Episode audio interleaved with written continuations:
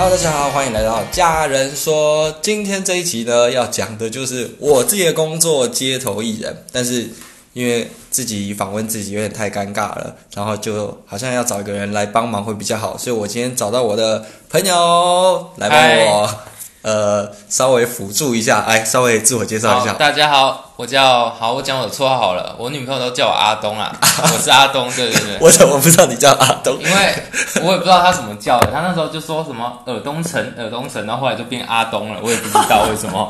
好，OK，非常感谢阿东。好，那我已经 say 好几个问题，他来问我。那你过程中有遇到什么好奇的事情，你也可以再问我。那我就很自己 Q 的，请阿东帮我问几个问题喽。好，那我开始喽。好。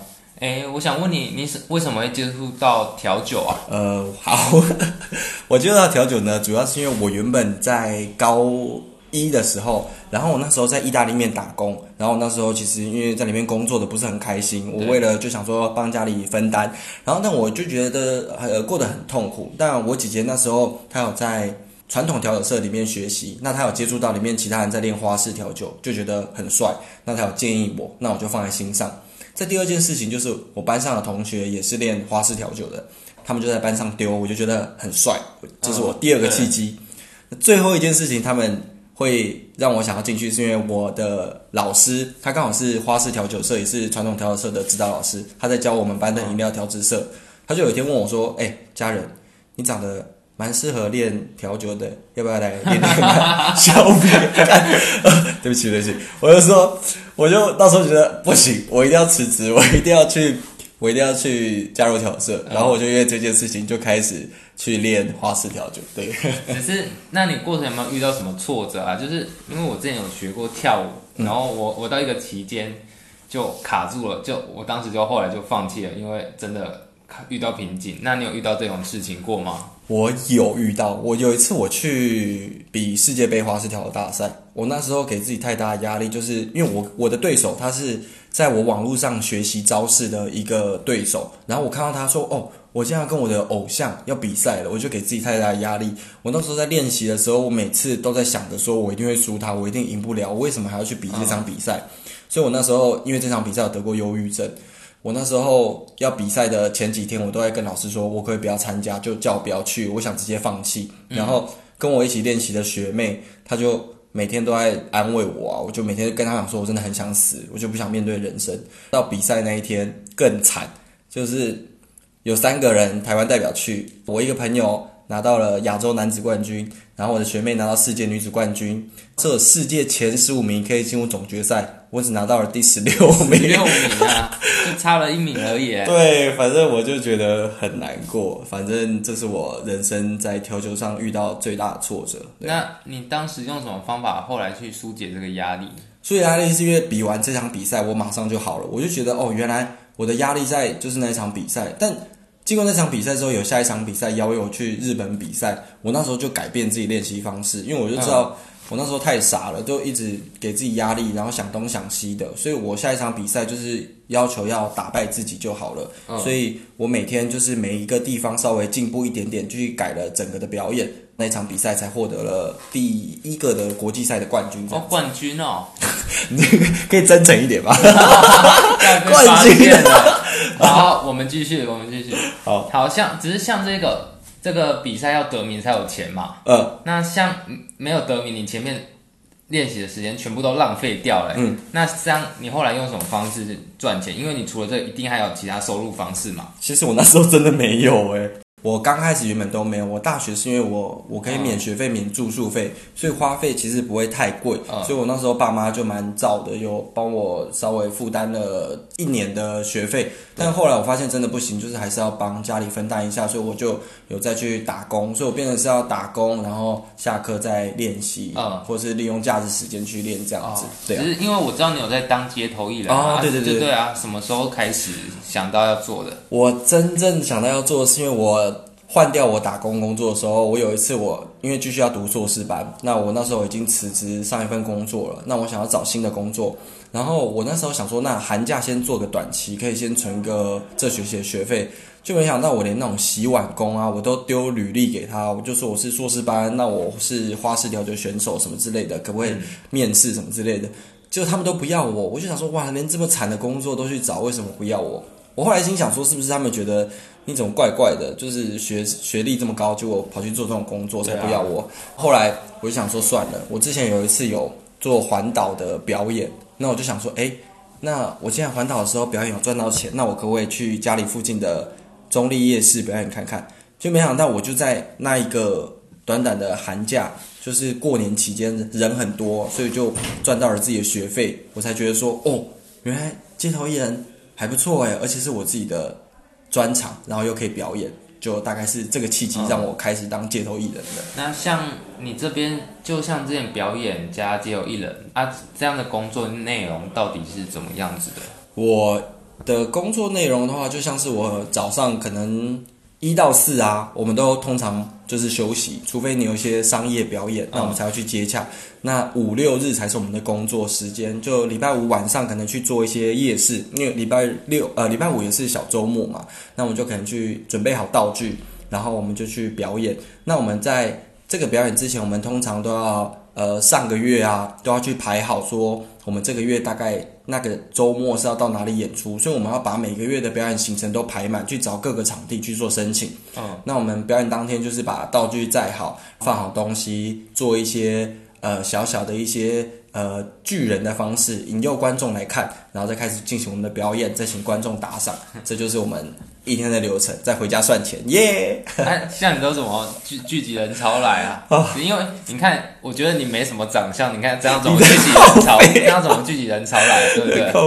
哦，我跟你讲，聚集人潮就是我们我自己研究了这么久，其实我原本就是一直炫一些招啊什么之类的，让。放音乐啊，去吸引人。对对。但后来看过这么多街头表演，有些人就可能会有一些搞神秘的感觉，让观众不知道你到底在做什么东西。对对。然后你要跟那个环境是有区别的，就好像你的服装很不一样啊，或者是你可以拿一些牌子让大家觉得说，哦，好像有什么事情会有表演要开始，去提醒他们，就大概是这个样子。那你在表演期间有什么特殊的经验或遭遇吗？遭遇有，特对啊，像你丢到一半，别人在旁边闹你之类的。有，其实我之前有一次有一个桥段，可能是送给观众一百块的，那时候就可能举手，谁举最快就给他，直接给吗？对，直接给他，那就就是一个小游戏。结果我指到那个人，另一个人觉得我好像为什么没有选他，因为他也很激动去叫，结果他就大骂，他说为什么不是我？我这么激动，我这么大声。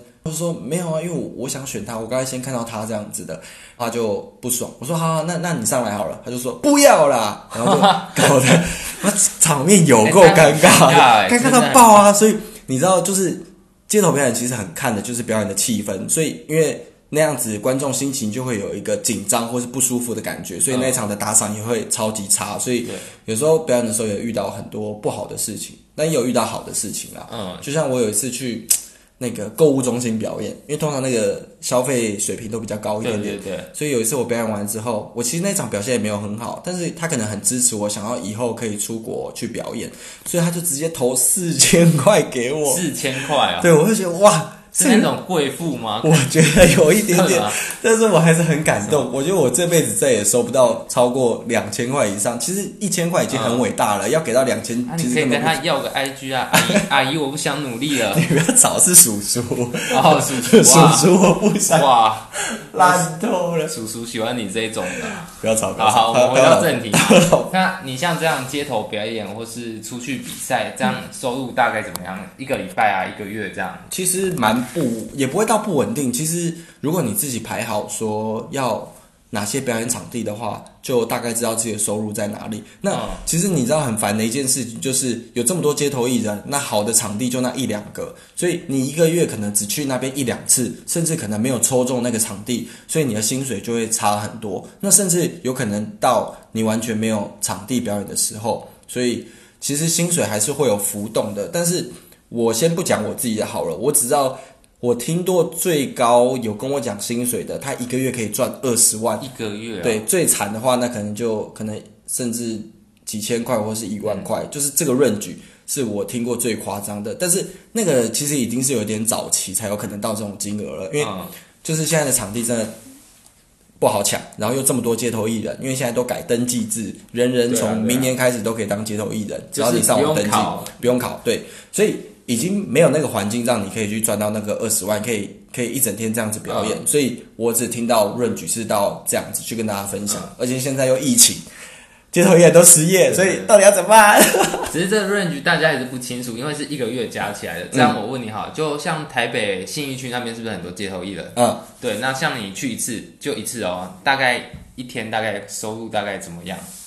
我没有去过那边表演呢、但是哦因为我去的地方是像比如说台北华山艺文特区啊，或者是台南的一些国华街，但南部的话可能就会比较惨一点。哦，对，南南部，因为我是南部人，我自己知道，其实南部不太爱看那种。其实不是不爱看，是因为南部太热了，然后观众不会要这么热的地方去看你表演，所以你你可以表演的时间可能从四点开始，然后到晚上的六七点，然后你就要收了，然后就没地方演了，所以那钱就会很差。可是北部的话，就是可能呃人比较多，然后加上那边的消费水平，加上呃可能不会这么热，所以表演的场次多，你的钱就多。嗯，只是像你刚才讲到你有去过的那些地方，嗯，就跟我们讲个 range 嘛，就是这样一场大概多少？你就是不想讲嘛，他不想让大家知道他收入多少啊。对，这个比较不方便一点点。虽然这样子很扫兴，但是你们知道，我这是这个这个比较，因为其实还要看你表演的状况。虽然是干话，但是有时候真的表演好了，就可能平呃表演表演的好坏有差，但有时候平均有可能好一点的话，可能就好几千块；那惨一点的话，可能就呃一千块、两千块左右。所以也是要看状况，甚至有时候可能到几百块以下都有，所以也是要看我们那一天那一场表演的状况以及水准怎么样。那有真的有很夸张，或是过年年节真的很多人很多人的时候，搞不好一场可以五千块左右什么之类的，搞不好也可能。但是那个真的是要人很多，那甚至有些人可能可以更高，有些街头艺人可以赚更多钱，是因为他可能围的人很多，然后加上他的道具特别有效果，实力够高，所以就可以这样子。对啊。那我接下来请你分享一下，就是你觉得当街头艺人有什么好处吗？还是坏处之类的？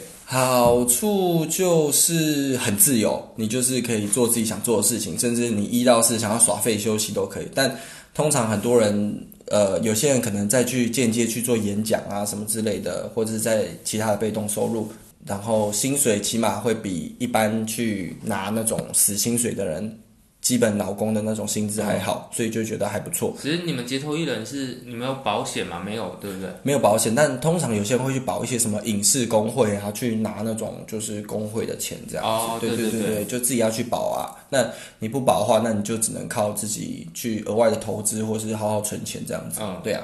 那坏坏处的部分，坏处就是没保，就刚才讲的没保障啊。你如果你自己就要想办法去想办法让自己以后等你老了该怎么办，或是你的工作、你的表演是不是可以让你表演到这么老？那你也要找到可以让你有稳定收入的，让别人可以安心。毕竟如果你的伴侣他家长知道你是做街头艺人，我觉得。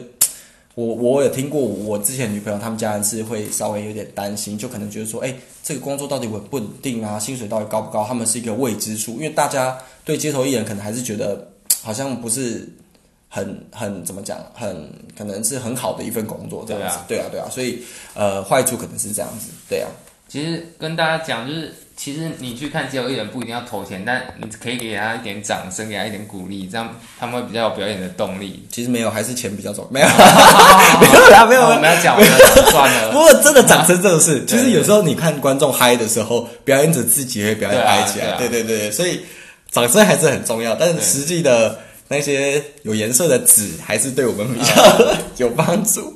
对，大概是这样子。好。嗯，那我问的差不多了，看梁家人最后有什么想讲的吗？好，那这以上就是我的呃街头艺人一日工作，还有整个月要怎么编排啊，还有大概的收入是怎么样。但我的收入其实还是有点起伏不定，有时候好，有时候坏。但是好的人真的很夸张，我还是可以再跟那些前辈做学习。好，欢迎以后大家想当街头艺人的，你都可以去。网络上登记成为一名街头艺人，再次感谢你们听家人说，拜拜，拜拜，谢谢阿东，拜拜。